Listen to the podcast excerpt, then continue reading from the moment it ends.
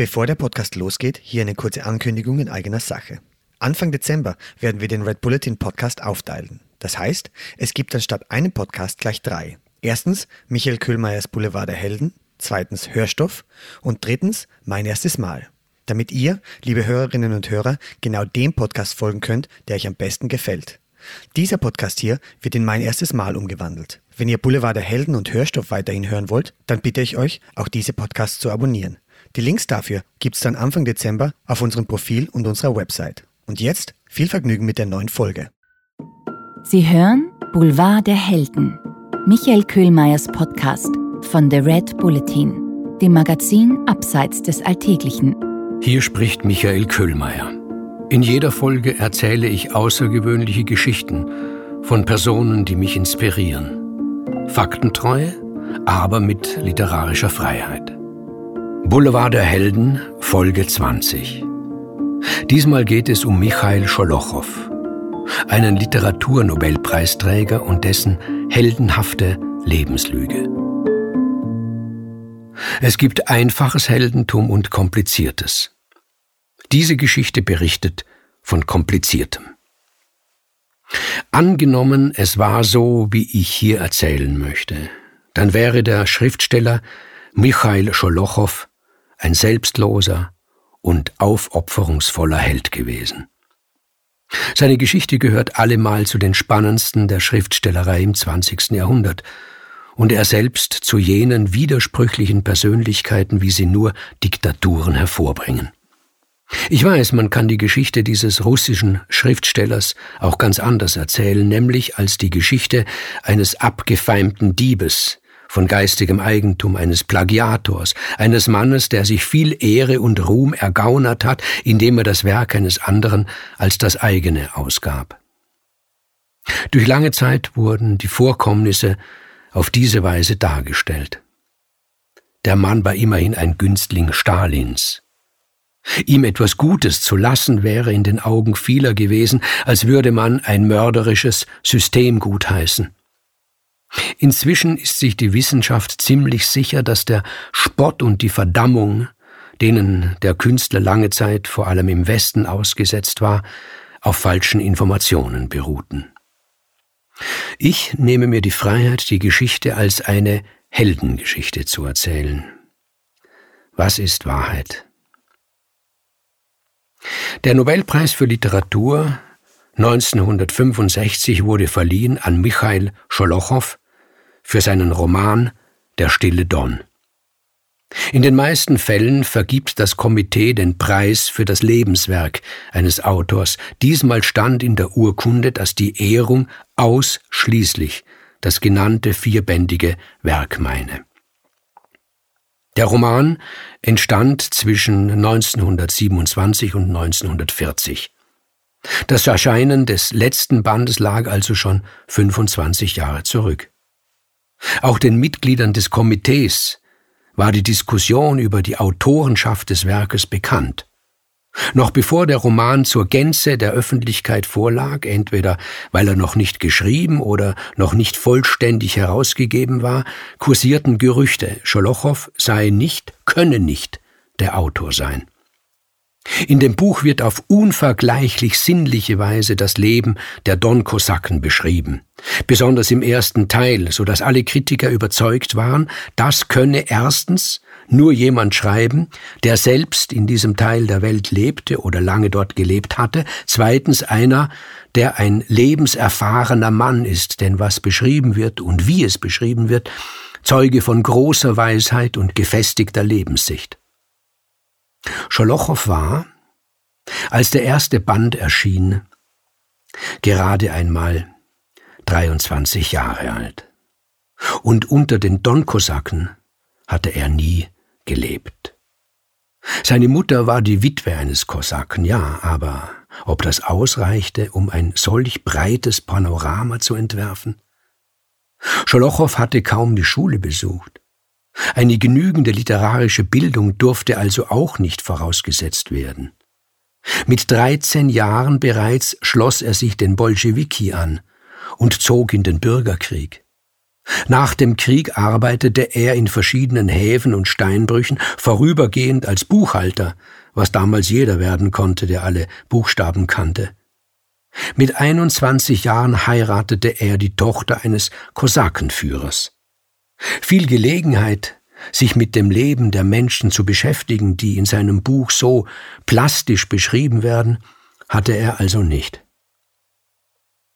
Die Heldengeschichte geht so. Im Jahr 1920 trifft der gerade einmal 15-jährige Michail Scholochow in einem Lazarett Fjodor Kryukow. Der Mann ist schwer verwundet und hat zudem Typhus. Außerdem war er Offizier der Weißen Armee, die im Bürgerkrieg gegen die Bolschewiki, also die Rote Armee, gekämpft hatte. Um so einen sorgt man sich in einem roten Lazarett nicht. Im Zivilberuf ist Kryukow Schriftsteller. Die beiden unterhalten sich, sie sind sich sympathisch. Kryukow soll einen mächtigen Eindruck auf den jungen Scholochow ausgeübt haben. Dieser habe zu ihm aufgeblickt wie zu einem Vater. Manche glauben, erst die Begegnung mit Kryukow habe in dem späteren Nobelpreisträger den Wunsch geweckt, selbst Schriftsteller zu werden. Andere gehen noch weiter. Fjodor Kryukow wusste, dass er bald sterben wird. Er hatte Vertrauen in den jungen Mann, mit dem er sich in den Nächten unterhielt. Kryukow hatte viele Jahre an einem Roman geschrieben, hatte ihn noch nicht beendet, er war glücklich über sein Werk, es war sein Lebenswerk. Aber er wusste, dass der Roman eines Weißen niemals der Öffentlichkeit übergeben würde, nicht in einem Land, in dem die Kommunisten regierten. Kryukow, so diese Version der Geschichte, übergab das Manuskript seinem jungen Freund, er vertraute ihm das Manuskript an mit der Bitte eines Sterbenden dafür zu sorgen, dass es veröffentlicht wird. Ja, es wurde sogar spekuliert, es sei Kryukows Idee gewesen, dass Scholochow das Werk zu einem Ende führe Sie hatten ja intensiv darüber gesprochen und dass er es dann unter seinem Namen, dem Namen eines Soldaten der Roten Armee, veröffentlichte. Kryukow habe sein Werk über seinen eigenen Namen gestellt. Und Scholochow habe am Sterbebett des Dichters geschworen, dessen letzten Wunsch zu erfüllen. Bleiben wir bei dieser Version. Scholochow war zu jung und zu ungebildet, um die Qualität dieses Werkes beurteilen zu können. Er hatte auch keine Ahnung, wie das Verlagswesen funktionierte. Wahrscheinlich hatte er damals noch kein einziges Buch gelesen, vielleicht sogar noch nie ein Buch in der Hand gehabt. Fjodor Kryukow starb. Das Manuskript verwahrte Scholochow. Was sollte er tun? Kryukow hatte recht. Niemand würde das Buch eines Weißen verlegen. Also gab er sich, wie ihm Kryukow geraten hatte, als der Autor aus. Er glaubte nicht, dass der Schummel irgendwelche Folgen haben würde. Wer interessierte sich in diesen Zeiten schon für einen Roman?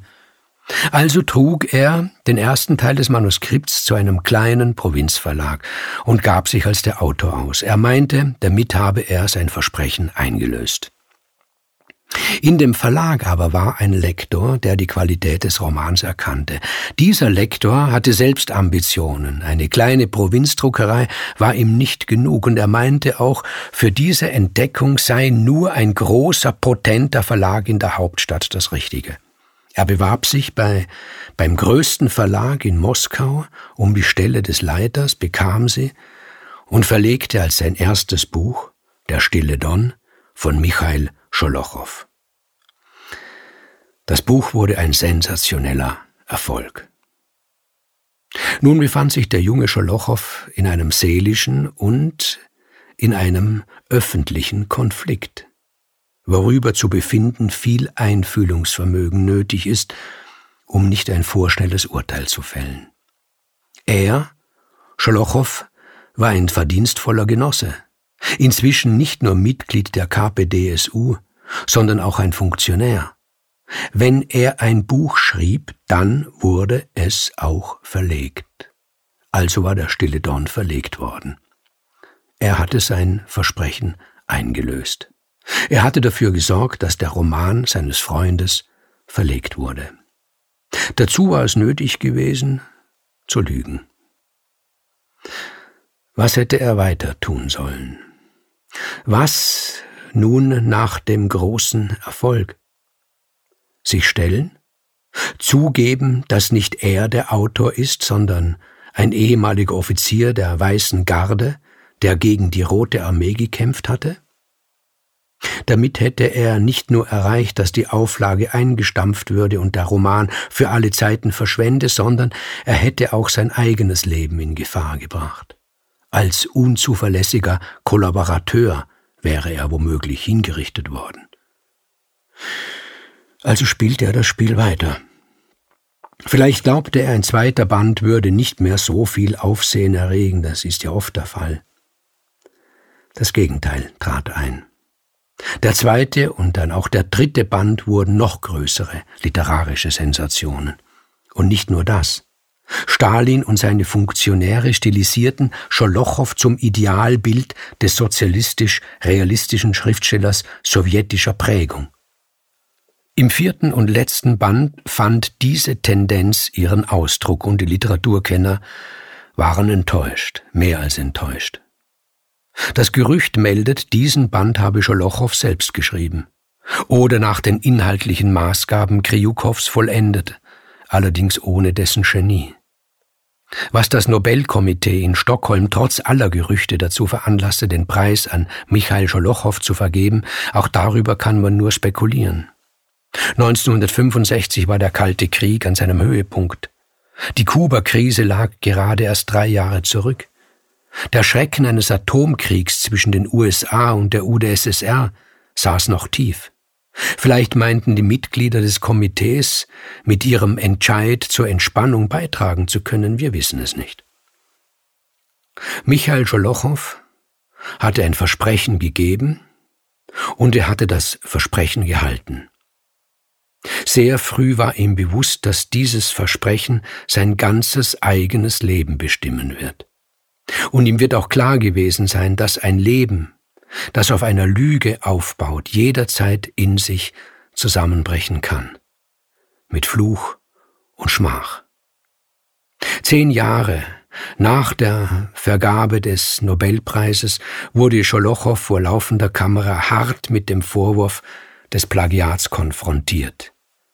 Da brach er zusammen, weinte und sagte, Richten Sie bitte, Ataman, Glaskow aus, wie sehr ich mich schäme. Ich bitte die Kosaken, mir zu verzeihen. Die Sache ist dennoch nicht eindeutig. Alles bleibt immer Gerücht. Die Aufnahmen könnten getürkt sein. Den Frager sieht man nicht. Und so weiter. Die Wissenschaft der literarischen Stilanalyse kam zu konträren Urteilen. Die einen sagten nein, Scholochow hat nicht gelogen, er ist der Autor von Der stille Don. Seine späteren spärlichen Werke sind zwar unvergleichlich schlechter, aber er ist nicht der einzige Autor, den das Talent schon in jungen Jahren verlassen hat. Andere Spezialisten glaubten zu wissen, dass Scholochow sich alles erschlichen hat, die Ehre, das Geld, den Preis. Wie auch immer, den Roman gibt es. Der Stille Don gehört zu den ganz großen literarischen Werken des 20. Jahrhunderts. Gleich wer ihn geschrieben hat, gleich wie er gerettet wurde, er ist da. Und wir dürfen ihn lesen. Ich möchte sagen, Michael Scholochow ist ein Held. Er hat uns etwas Schönes gegeben oder an uns weitergegeben. Und er hat dafür sein Leben auf die Waage gelegt. Ich hoffe, die heutige Folge hat Ihnen gefallen. Hören Sie beim nächsten Mal wieder zu und lesen Sie meine neue Kolumne Boulevard der Helden in der aktuellen Ausgabe des Red Bulletin Magazins. Hat dir unser Podcast gefallen? Dann freuen wir uns über deine Bewertung und noch mehr, wenn du uns weiterempfiehlst.